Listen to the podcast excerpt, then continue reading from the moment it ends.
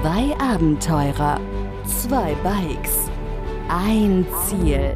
ThriveSide. Begleite Sascha und Pascal auf ihrer unglaublichen Reise um die Welt mit dem Fahrrad durch mehr als 30 Länder. Von Mainz bis Neuseeland. Hier im Podcast ThriveSide. 3, 2, 1. Hello! Servus. Was geht ab? Hallo Wie zusammen geht's, wie steht's? zu einer neuen Podcast-Folge von uns beiden hier Aus dem schönen Griechenland.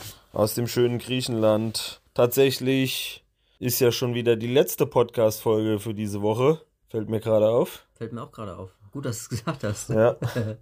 Und was für ein Tag das war. Ich sag's euch. Aufregend spannend. Ja. Spiel, Spaß und Schokolade war dabei. Nee, Schokolade, doch, Schokolade gab's am Ende auch. Ja. Wo war das Spiel? Naja, Das Spaß. Spiel auf dem Feld. Und Spaß, naja. Spaß hatten wir auch. Am Ende ja. Vorher aber nicht. Also es war ein sehr ereignisreicher Tag. Unglaublich. Kann man schon vorwegnehmen, wie nah Höhen und Tiefen doch wieder einmal beieinander liegen. In welchen kurzen Zeitfolgen sie aufeinandertreffen können, kann man sich eigentlich kaum vorstellen. Dabei dass hat er so, da mal wieder alles abgegangen ist. so luller und langsam angefangen, der Tag. Genau, ja. Ziemlich luller und langsam. Ja. Erstmal ist wieder keiner aus dem Bett gekommen. Es war schon halb neun wieder, glaube ich. Marco, cooler Typ einfach. Ja, brauchen wir nicht erzählen. Wir sind losgefahren, sind über ein, zwei Berge, es ist Berge, Hügel gefahren. Und dann ging es sehr lange, sehr, sehr lange, viel, viel gerade.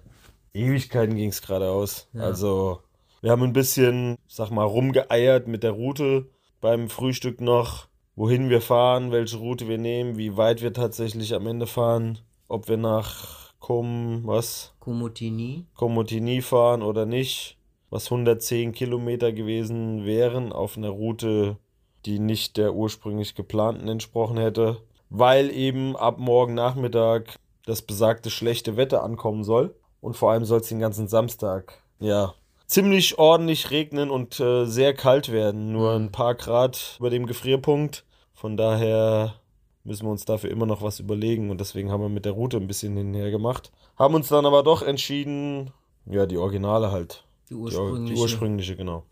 Beizubehalten und äh, durch das, ja, wie nennt man es?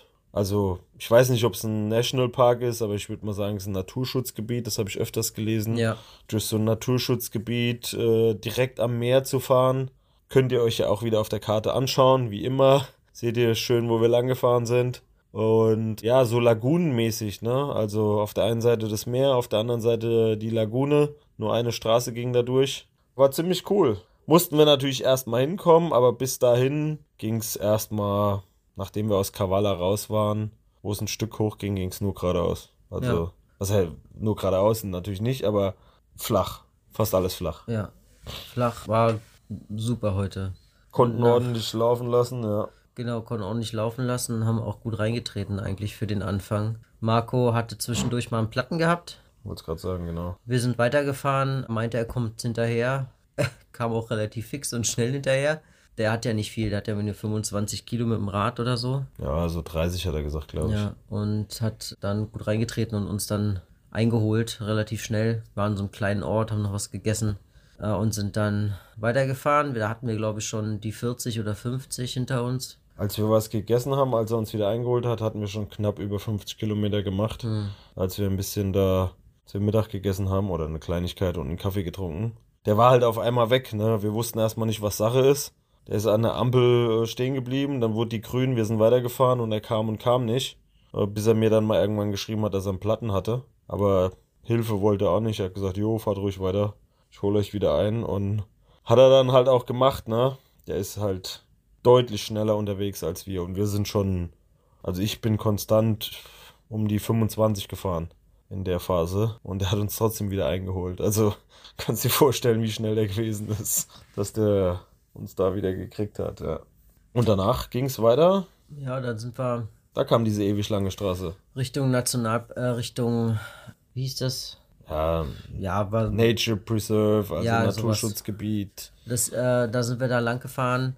Bisschen hoch ging es auch zwischendurch immer mal natürlich, aber sonst viel geradeaus, viel geradeaus. Und hatten sogar noch eine schwerere Begegnung mit einem Hund. Also mehreren Hunden tatsächlich, aber eine war nicht so dolle, da hatten wir alle dreimal kurz Probleme. Wie immer. Da waren wieder ein paar Hunde-Aktionen dabei heute. Ja, Aber die eine besonders, mit den vier Stück meinst du? genau. Ja, ja. Ja, das war nicht cool. Zwei auf jeder Straßenseite. Ja, ja, ich, ja. Naja, im Endeffekt das alles gut gemeistert. Marco hatte irgendwie immer gute Laune. Das ist mega bei dem. Also, das ist ein cooler Typ einfach. Dann sind wir weitergefahren und haben dann die Kreuzung gepasst mit der Option nach Komotini jetzt weiterzufahren oder weiter in dem Naturschutzreservat, wie auch immer, und haben uns für das Reservat entschieden und sind dann rechts abgebogen. Äh, da gab es aber keine richtige Straße, die eigentlich hätte da sein müssen. Und dann sind wir, haben wir uns entschieden dazu, einen Feldweg zu nehmen. Da war es allerdings schon am Dämmern. War, da hatten wir schon 90 Kilometer oder so gemacht, ne? Und Ja, ungefähr. Also, 90 Kilometer gemacht und es war schon am Dämmern und dann sind wir links abgebogen. Das glaube ich war nur eineinhalb Kilometer oder über ein bisschen mehr über einen Kilometer lang der Feldweg.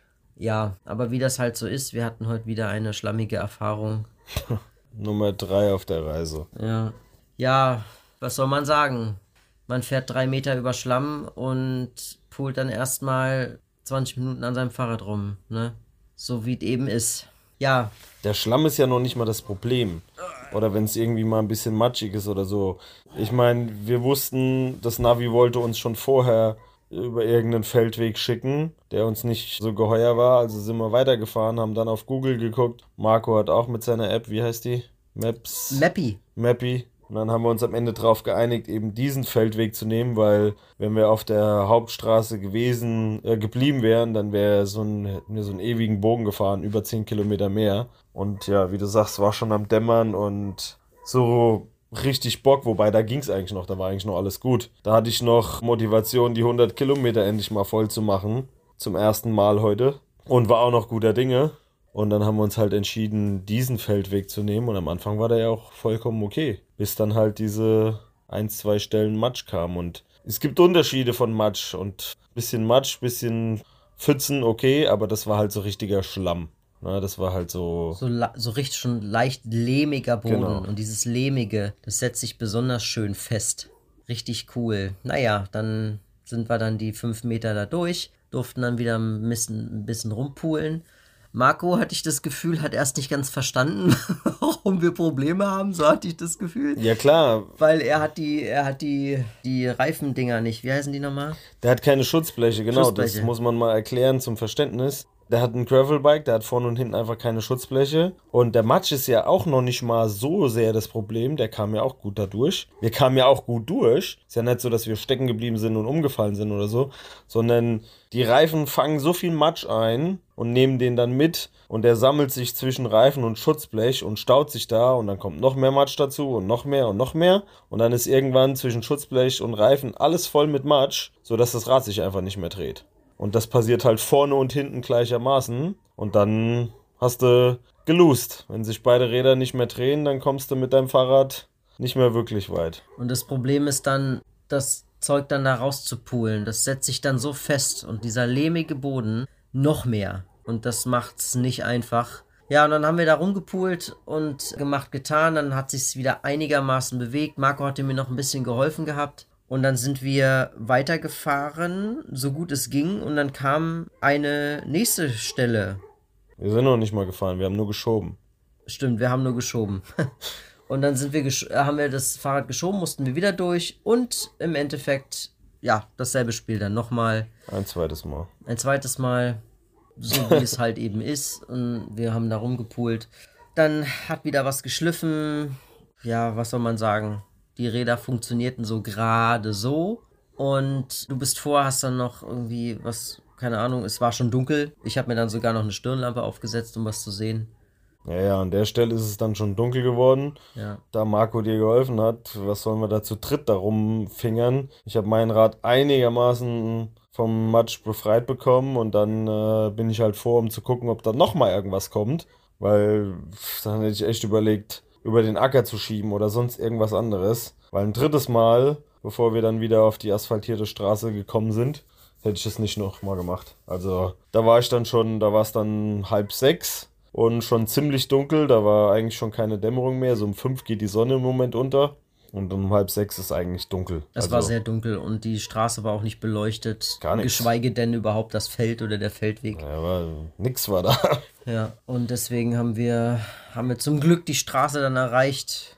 Sind dann, keine Ahnung, ich glaube, einen Kilometer oder zwei ähm, nach dem nächsten, nächste Dorf gefahren. Mesi. Ja, Ein mäßig. kleines Minidorf im Nix äh, sind hier reingefahren. Wir hatten vorher noch, oder Marco, glaube ich, hatte vorher noch einen Supermarkt rausgesucht. Den, äh, weil wir hatten nichts zu essen dabei richtig und wir wollten unbedingt was essen. Dann haben wir den rausgesucht, sind in die Stadt reingefahren und dann war der Supermarkt eine Tankstelle. Und die Tankstelle hatte einen Schlauch mit Wasser. Spülschlauch es- oder ja. wie, wie man das nennt. Ja, ist oft bei den Tankstellen tatsächlich hier. Die haben meistens halt Luftdruck, wie bei uns auch, aber nebendran oftmals einfach Wasser. Ich weiß gar nicht, ob es Trinkwasser ist, aber es war einfach, war einfach so ein Gartenschlauch angeschlossen und äh, ein Wasserhahn halt. Kannst einen Hahn aufdrehen. kommt Wasser Kannst einen raus, Hahn ja. aufdrehen, genau, kommt Wasser raus. Ja, war jetzt keine Düse vorne drauf oder Hochdruckreiniger oder so, aber ja, besser wie nix. Ich habe dann erstmal direkt angefangen, mein Fahrrad sauber zu machen mit gutem Willen und der Intention, okay, ich mache die Taschen gar nicht groß runter, ich spüle einfach den Matsch da raus. Hat sich leider als unsinnig erwiesen, weil selbst in dem Moment mit dem Wasser und Daumen vorne auf diesen Schlauch drauf gehalten, damit ein bisschen mehr Druck, mehr Strahl rauskommt, war dieser lehmige Matsch nicht da rauszukriegen. Der ist ums Verrecken einfach nicht zwischen dem Reifen und dem Schutzblech und um die Bremse rum, wo er sich halt immer wieder sammelt, ist er nicht abgegangen. Dann habe ich dann doch alle Taschen runtergemacht und habe dann äh, weiter mit dem Schlauch rumhantiert und irgendwann hatte ich so die Schnauze voll, weil mein Fahrrad nämlich auch noch umgefallen ist zwischendurch. Das ist ja auch noch passiert. Und dadurch mein Griff abgebrochen ist, da war dann kurz, war kurz der Moment, wo das Fass kurz vorm Überlaufen war. Vorher war eigentlich noch alles okay. Also den ganzen Scheiß auf dem Feld, ja, den habe ich halt hingenommen. War jetzt nicht die mega super Laune. Ich weiß nicht, wie es bei dir war. Aber Ich habe es versucht mit Humor zu nehmen, auch Ja. wenn es am Anfang, am Ende war es, war ich so ein bisschen, what the fuck we doing here, ne? Was Ja. machen wir hier? Aber ich habe es versucht mit Humor zu nehmen. Marco hat mir geholfen. beim ersten Mal habe ich es eigentlich auch noch gedacht, okay, geil, ja, mal wieder. Zum dritten Mal jetzt nach Ungarn und dem einen Mal vor ein paar Wochen mit Lea und Sandro. Jetzt nochmal, okay, gut, alles klar. Aber als wir dann ein paar Meter weiter in das zweite Mal da rein sind, da war dann schon nicht mehr so viel mit Humor. Da war ich dann echt so ein bisschen, oh Gott, ey, was, was soll das jetzt? Da habe ich einfach nur versucht, das Zeug da rauszukratzen. Ja, und als an der Tanke dann beim Saubermachen mein Fahrrad umgefallen ist und eben der Griff abgebrochen ist und die Tasche runtergefallen ist und alles, da war ich dann so kurz, kurz davor, die Geduld zu verlieren. Es hat gerade noch so gereicht, dass ich mich zusammenreißen konnte. Ich habe diesmal nicht irgendwie, bin diesmal nicht irgendwie ausgeflippt, habe nicht rumgeschrien oder Doch, du hast sonstiges. geschrien, ich habe mich voll erschrocken. Ja gut, ich habe geschrien, geschrien. halt, ah! Die Frau hat sich auch Ich habe halt geschrien, weil das Fahrrad umgefallen ist, aber ich habe nicht Ja. jetzt geschrien vor, vor Wut oder irgendwas. Hm. Ja, ich habe mich halt rumgedreht oder hab halt, war halt dabei, das da sauber zu machen mit dem Schlauch und in dem Moment, weiß noch nicht mal genau warum, hat sie irgendwie ein leichtes Übergewicht gekriegt, hat vielleicht nicht ganz waagrecht gestanden und dann ist es halt umgefallen. Und ja, mega geil. Auf jeden Fall habe ich am Ende doch die Taschen runtergemacht. Und nachdem alles nichts geholfen hat, habe ich unser Essbesteck ausgepackt, weil ich mir nicht anders zu helfen wusste, nachdem ich noch drei Stöcke abgebrochen habe, die ich mir zusammengesucht hatte, um den Matsch daraus zu, zu kratzen, habe ich dann irgendwann unser Essbesteck ausgepackt und habe das Messer genommen und mit dem Messer den restlichen Matsch rausgekratzt, danach nochmal mit dem Schlauch abgespült, bis die Räder sich endlich wieder einigermaßen gedreht haben. Ja, in der Zeit hast du, oder was heißt in der Zeit, den Anfang habe ich ja auch noch mitgekriegt, dass die Frau da kam. Aber hast du dich hauptsächlich mit der Frau unterhalten, während ich mit dem Fahrrad beschäftigt war, ne? Ja, Marco hat jemanden angesprochen, drei, zwei oder drei Damen, die da rumstanden vor dem Supermarkt oder dem Laden. Und die eine konnte Deutsch sprechen. Die äh, hatte irgendwie in Deutschland gelebt oder kurzzeitig und hat auch irgendwie Deutsch in der Schule gehabt lange Zeit. Und dann habe ich mich mit ihr auf Deutsch unterhalten. und habe ihr gesagt, wie unsere Situation ist. Wir sind durch den Matsch, wir sind gerade ein bisschen durch und haben suchen einen Schlafplatz für die Nacht. Und sie war sehr hilfsbereit und hat ist rein in den Laden zu ihrem Bruder, der Besitzer von dem Supermarkt war oder ist, und hat dann äh, nachgefragt, kam wieder raus, meinte, na, nee, keine Möglichkeit. Dann hat sie gemeint, sie würde irgendwie nach Comitini fahren. Das ist die Stadt, wo wir eigentlich hin wollten wo wir optional hin wollten. Äh, da hätten wir irgendwie unsere Fahrräder auf so einen riesigen Truck mit so einer Hinterladefläche irgendwie raufmachen können. Das wäre auch eine Option gewesen. Und dann hat sie nochmal irgendjemanden gefragt. So genau weiß ich das nicht mehr. Und dann kam raus, dass hier jemand im Dorf wohnt. Ein Typ, der hier ja relativ bekannt ist wohl. und den haben die angerufen und der kam mal kurz vorbei dann hat sie halt noch gesagt, hier, wir haben da eventuell eine Möglichkeit, hier könnt ihr, da ist so eine Hütte, da könnt ihr drin pennen. Ja, okay. Und dann kam jemand mit, mit einem Motorroller an und einem weißen Hund. Und dann haben wir den guten Dimi, Dimi, Dimitri, Dimi kennengelernt. Dimitris, Dimitris. Ja. So hat er sich, glaube ich, vorgestellt. Oder Dimi, ja. Den guten Dimi kennengelernt. Den guten Dimi müsst ihr euch so vorstellen. Was hat er gesagt? 40 Jahre ist er jetzt? Ja. Der kam an, hat er kurze Hosen? Ne, der hat lange Hosen angehabt. Jogginghosen angehabt. Lange Hose und Muscle Shirt. Muscle Shirt von Kopf bis Fuß tätowiert. Ja. Also, ja, auch am Kopf. Vollbart. Vollbart. Noch ein bisschen dunkler als meiner, nicht ganz so grau. Leichte Graustellen hat er schon gehabt. Und hatte anscheinend bis vor ein paar Wochen, hat er gesagt, richtig lange Haare, also so bis Mitte Rücken. Und hat jetzt einfach komplett äh, Kahlschlag an den Seiten, ne? Und oben noch so ganz lang zu einem Zopf zusammengebunden. Ja, genau. Ja. Ein paar Tattoos hat er auch im Gesicht, am Hals, an der Seite vom Kopf.